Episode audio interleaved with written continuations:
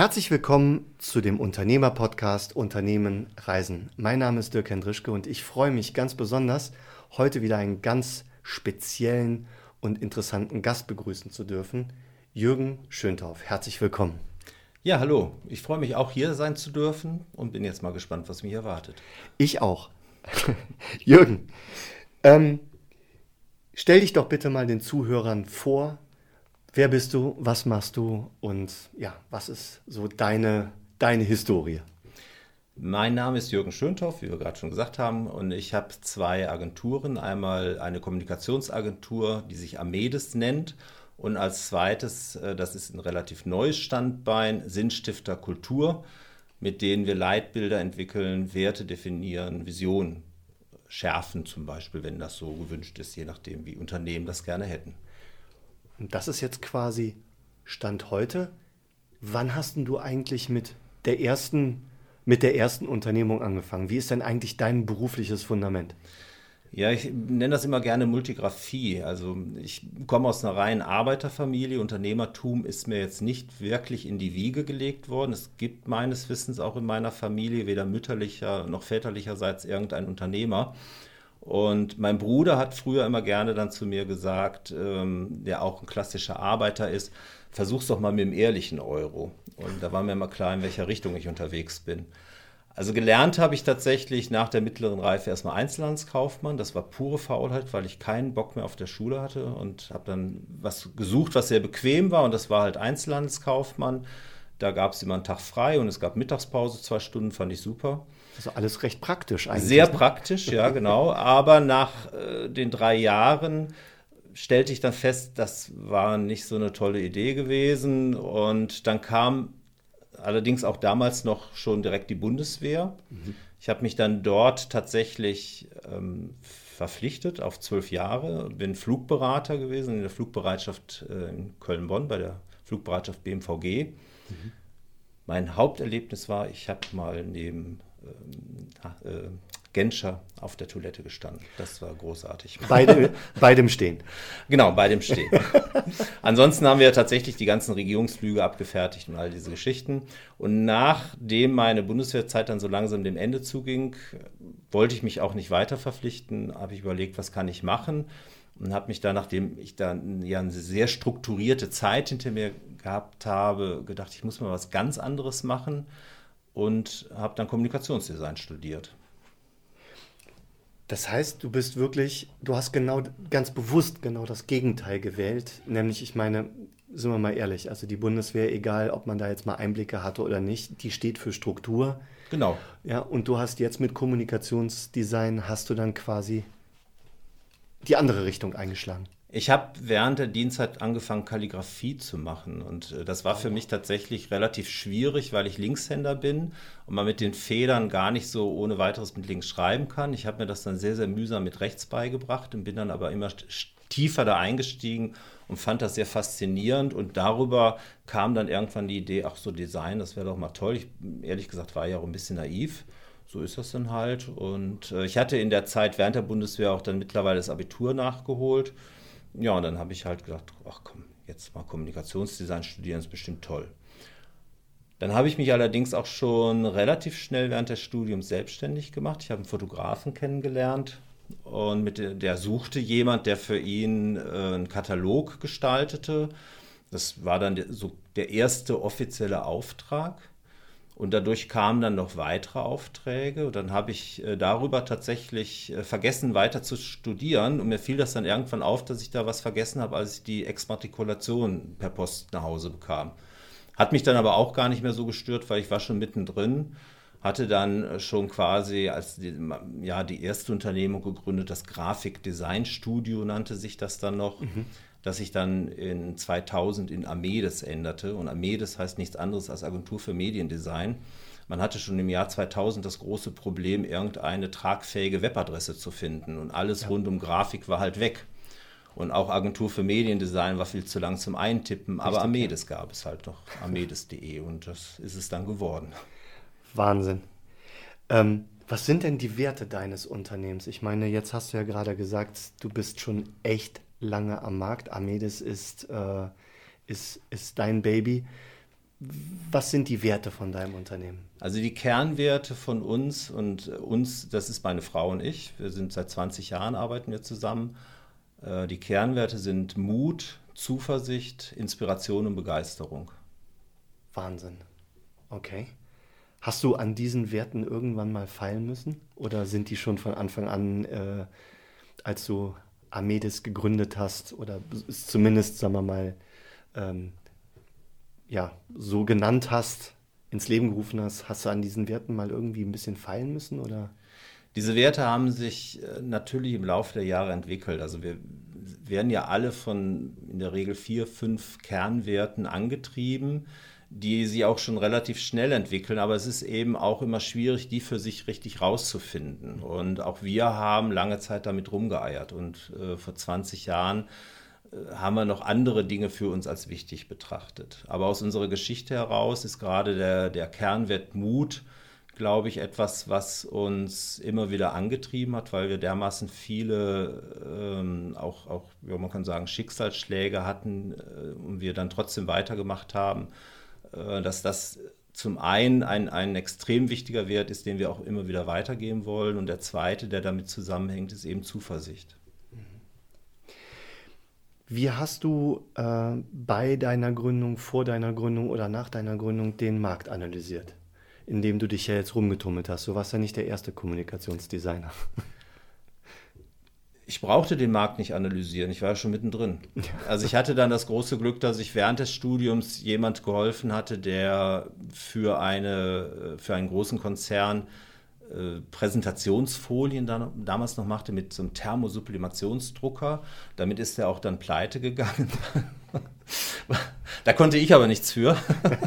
er war einfach nur immer, er meinte, er müsste jedes technische Problem alleine lösen und das ja. funktioniert natürlich nicht. Und bis heute nicht. Übrigens, bis heute ne? nicht. Ja. Und ich habe ihm immer gesagt, er soll sich einen Experten holen, der ihm das löst. Wollte er nicht. Und darüber, als er dann pleite war, hat er mich da weiterempfohlen, trotz allem. Und äh, dann war ich plötzlich in so einem Konzern drin und da hat sich dann, es hat sich eigentlich immer weiterentwickelt. Ich bin immer irgendwie weiterempfohlen worden. Verrückt. Dann bist du weiterempfohlen worden, weil du eben genau diesen Bereich äh, abgedeckt hast, den er, wo er dich eigentlich immer für eingekauft hatte erst mit seinem Thermosublimation, Sub, ich kann das nicht mehr aussprechen. Thermosublimationsdrucker. Sublimationsdrucker. mit dem ist er also, mit wahrscheinlich noch ein paar anderen Sachen, ist er wahrscheinlich baden gegangen. Und dann hat er dich weiterempfohlen und du hast quasi seine Fußstapfen. Äh ja, es ging bei ihm ganz konkret um die Erstellung von Präsentationsfolien. Mhm. Und ich habe dann auch tatsächlich nochmal Präsentationsfolien erstellt. Das war halt die Zeit noch vor PowerPoint, ähm, so 95, 96 war das ungefähr. Und dann kam halt so plötzlich eine Frage nach dem anderen, äh, machen Sie auch dieses, machen Sie auch jenes. Und ich habe immer, immer zuerst Ja gesagt. Also ich bin so zum Beispiel an meinen ersten Messestand gekommen. Da bin ich auch gefragt worden, machen Sie auch eigentlich Messestände? Habe ich ja gesagt. Natürlich. Natürlich. Ja. Und dann habe ich mich erstmal dafür interessiert, wie entwickelt man eigentlich Messestände? Mhm. Und dann haben wir halt, habe ich einen gemacht mit dem Messearchitekten zusammen. Ich habe dadurch, dass ich nie vorbelastet war durch irgendetwas, war ich immer in der Lage, anders zu denken, glaube ich. Und äh, wir haben dann einen Messestand für die SIMA gemacht. Das ist die zweitgrößte Landtechnikmesse der Welt. Danach kommt die Agritechnica, der wurde dann später auch dort gemacht. Und auf der SIMA gehörte der Stand dann zu den fünf schönsten Ständen. Guck an. Insofern war es nicht so ganz verkehrt. Mhm. Und das Konzept wurde dann auch noch vier Jahre weiter so durchgetragen. Interessant ist, glaube ich, dass man eine Fähigkeit braucht. Äh, ich sage mal, wenn man so positiv naiv auch an so da, also an so Sachen rangeht, das ist so eine, das ist eine, also man muss lösungsorientiert arbeiten. Ne? Ja, eine meiner großen Stärken ist halt meine Neugierde. Mhm. Ich habe es lange Zeit als Schwäche angesehen und seit ein paar Jahren habe ich auch erkannt, dass es eine, eigentlich unser USP ist. Neugierde, mhm. Verstehen und Empathie. Und es hat mal jemand zu uns gesagt, äh, ihr seid ja wirklich wahrlich interessiert. Ich fand das eine sehr schöne Formulierung, wahrlich cool. interessiert zu sein.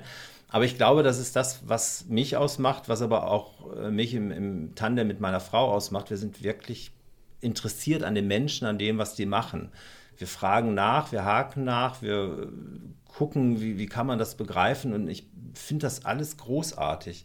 Ob da jetzt einer mit einer Gelenkwelle um die Ecke kommt, mit, äh, ja weiß ich nicht, Rettungssanitäter ausbilden, mit einer Privatschule oder eben dann wieder mit Rohrverschraubung ich finde jedes Thema irgendwie großartig und gucke mich da rein. Und wir haben 2003, wir haben sehr viel im B2B gearbeitet, da haben wir für einen Rohrverbindungshersteller eine Messezeitung gestaltet. Da war kein einziges Produkt drin. Wir haben, eine, wir haben Storytelling gemacht, da gab es den Begriff noch überhaupt nicht. Wir mhm. haben gesagt, wir müssen mal zeigen, wo diese Dinger drin sind. Das ist ein reines C-Teil, erstmal vollkommen uninteressant, aber ohne diese Teile funktionieren viele Dinge auf dieser Welt nicht. Und dann haben wir nur Stories gesammelt, wo diese Rohrverschraubungen drin sind, die dann dafür gesorgt haben, dass das überhaupt alles funktioniert. Angefangen von einer Hebebühne bei einer Oper über ein hydraulisches Parkhaus bis hin zum Ölplattform, bis hin zu ähm, einem Staudamm wo alles das, diese hydraulischen Rohrverschraubungen dafür gesorgt haben, dass das überhaupt funktioniert. Und zum Beispiel hatte unser Kunde damals, es war kurze Zeit vorher war die Kursk gesunken, das noch damals in der von, aus Russland, dieses äh, Atom-U-Boot. Und dafür wurde ein extra Schiff gebaut, um das, diese Kursk wieder zu heben, weil es sowas bisher noch gar nicht gab für so einen Fall. Und die gesamte hydraulische Verschraubung stammte von unserem Kunden. Wahnsinn. Und das muss man halt, finde ich, auch erzählen, dass man solche sensationellen Sachen macht. Und ich liebe Storytelling, ich liebe es, Geschichten zu erzählen. Ja, das verbindet uns. Ne? Also das, was ich mit der Kamera gemacht habe, hast du, mit der, hast du mit der Feder äh, gemacht. Ja. Also um es jetzt mal ein bisschen bildlich zu sprechen. Ähm, mir hat letztens jemand tatsächlich gesagt, dass es kann doch nicht wahr sein, dass du wirklich zu jedem Thema irgendwie was weißt. Äh, doch, irgendwie, doch. Äh, geht, ne? Es geht, ja. Das ist ja schon total verrückt, wenn man 20 Jahre lang, ähnlich wie du schon einen wirklich langen Zeitraum ähm, in den verschiedensten Branchen unterwegs ist und ja jedes Mal mit dem Anspruch rangeht, ich kann es am besten bebildern und erzählen, wenn ich es verstanden habe. Und dementsprechend man sich ja mit den Sachen auseinandersetzen muss, dann bleibt natürlich auch viel hängen. Meine Frau wird immer bekloppt, wenn ich irgendwo mich in Gesprächen mit einklinke, wo es um Fußball geht. Ich bin überhaupt kein Fußballfan. Ich kann aber überall mitreden, weil ich die Überschriften kenne. okay, das ist auch nicht schlecht. Cool. Ähm, würdest du heute jetzt mit dem Blick zurück als Unternehmer was anders machen?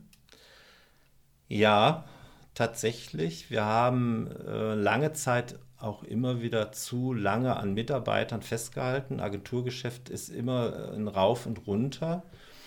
Und beispielsweise haben wir 2013 dann einen unserer größten Kunden verloren. Das war ein sechsstelliger äh, Einbuße im, Unter, äh, im Umsatz. Das hat schon richtig wehgetan. Und da waren wir so ein bisschen naiv, haben geglaubt, ja, okay, die haben das angekündigt, dass sie demnächst da was verändern wollen. Das dauert aber bestimmt noch locker ein Jahr. Wir haben für die internationale Pressearbeit gemacht. Wir haben diesen Konzern hier in Europa überhaupt bekannt gemacht. Wir fühlten uns zu sicher. Und dann kam plötzlich die Ansage von dem Konzern, ja, tut uns leid, also wir werden jetzt alles bündeln in einer internationalen Agentur. Wir haben bis heute nicht verstanden, warum wir das in Hennef nicht waren, aber okay, kann ja mal passieren. Mhm. Und plötzlich waren wir weg vom Fenster. Und das Einzige, was uns so erstmal über den Berg gebracht hat, war, dass die sich so selber immer so ein Zahlungsziel von 60 Tagen eingeräumt haben. Das heißt, wir kriegten noch drei Monate Geld dann äh, ne, für den Monat, den wir da gerade noch hatten. Den konnten wir noch abrechnen und dann kamen noch zwei Monate quasi von dem vorherigen äh, das Geld. Aber dann war der von heute auf morgen weg. Und wir haben halt auch damals gesagt, ja, kein Problem. Also ne, wir sorgen für unsere Mitarbeiter und wir müssen niemand entlassen. Ja, nur find mal so schnell Kunden. Das weißt du selber, dass das dann in solcher Situation oft sehr schwierig ist. Ja, vor allen Dingen in dem Volumen dann, ne? Genau. Also, ne? also so ein sechsstelliges Volumen, also schlagartig äh, zu kompensieren, ist ja nicht so ganz einfach. Mhm. Also das war schon, das war schon schwierig. Oder auch wenn wir mal jemand eingestellt haben, der nicht wirklich so richtig zu uns passte. Und wir merkten das irgendwann. Dann wollten wir uns das auch eher ungern eingestehen und haben dann eben erstmal gesagt, ja, das wird schon und da kriegen wir bestimmt die Leute inspiriert. Aber manchmal passt es eben nicht. Das ist auch eine Frage der Werte, wie wir eben heute auch wissen. Manchmal passt es einfach nicht. Und da würde ich heute mit Sicherheit schneller gucken, mhm. ob das wirklich gut ist, auch schneller ein offenes Gespräch führen. Und das heißt ja noch lange nicht, dass man sich im, ähm, im Streit trennen muss. Also mit einer Mitarbeiterin, die ich 2004 entlassen musste aus, aus diversen Gründen, ähm, verstehen wir uns heute noch blendend. Und meine Frau ist Patentante von dem Sohn und das ist alles großartig. Ja, das kann ja durchaus alles auf Augenhöhe passieren. Mir sagte mal jemand tatsächlich, wir können, wenn wir beruflich und privat voneinander trennen können, wir können uns beruflich zanken, aber beispielsweise privat abends noch in der Theke stehen. Das, das ist vollkommen richtig. Und das ja. geht. Also da haben wir auch immer sehr viel Wert drauf gelegt. Ne? Ja, ich glaube, das geht mit einer mhm. guten Wertschätzung in beide Seiten. Ne? So, das müssen beide dann auch mitbringen, ja. glaube ich. Ne? Genau. Mhm. Und was wir eben heute auch ganz klar machen, wenn uns äh, ein Kunde sehr schräg kommt, dann beenden wir auch ganz schnell die Zusammenarbeit. Das passiert zum Glück selten. Wir haben das halt 2005 gemacht. Da, das haben wir mit einem Kunden gemacht, der auch ein sehr hohes Auftragsvolumen machte. Da ist meine Frau von einem Ingenieur im, im, im Rahmen der Pressearbeit sehr unangenehm angegangen worden. Da haben wir gesagt, das geht nicht. So kann man mit uns nicht reden und wir haben die Zusammenarbeit gekündigt. Darauf waren die erstmal ziemlich erstaunt und baff, dass das ein Dienstleister sich traut. Wir wussten jetzt auch nicht, wie wir jetzt das Volumen wieder kompensieren sollen, aber das war es uns wert. Und äh, tatsächlich kam dann drei Tage später der Geschäftsführer und hat mit uns geredet und wir haben dann die Dinge klären können. Also manchmal lohnt sich auch sowas. Auch das ist so ein Learning, ne, dass man auch als Dienstleister mit Sicherheit mal seine Grenzen aufzeigen kann. Mhm. Ja, definitiv. Ich würde das eigentlich auch schon als Beantwortung der letzten Frage nehmen, nämlich was war dein größtes Learning?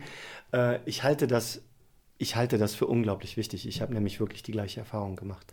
Wirklich auf Augenhöhe zu sagen, du, ich glaube, egal was das für ein Auftrag ist, aber wir passen einfach nicht zusammen. Da wird man erstmal verdutzt angeguckt, aber im Nachhinein ähm, habe ich damit auch wirklich positive, sehr, sehr positive Erfahrungen gemacht. Insofern kann ich das wirklich unterstützen. Ja, jahrelang, ja, jahrelang ist es ja auch so gewesen, man war halt der Dienstleister oder wurde genau. so ein bisschen von oben herab gesehen. Genau. Was viele Unternehmen ja total unterschätzen, ist, wie stark man eigentlich auch mit in der Strategie drin ist und das öffentliche Auftreten mitbestimmt. Und dass es da ganz wichtig ist, dass man als, als gleichberechtigte Partner arbeitet, weil ja. sonst kann das gar nicht funktionieren. Mhm. Und das ist mir schon sehr wichtig. Wahnsinn.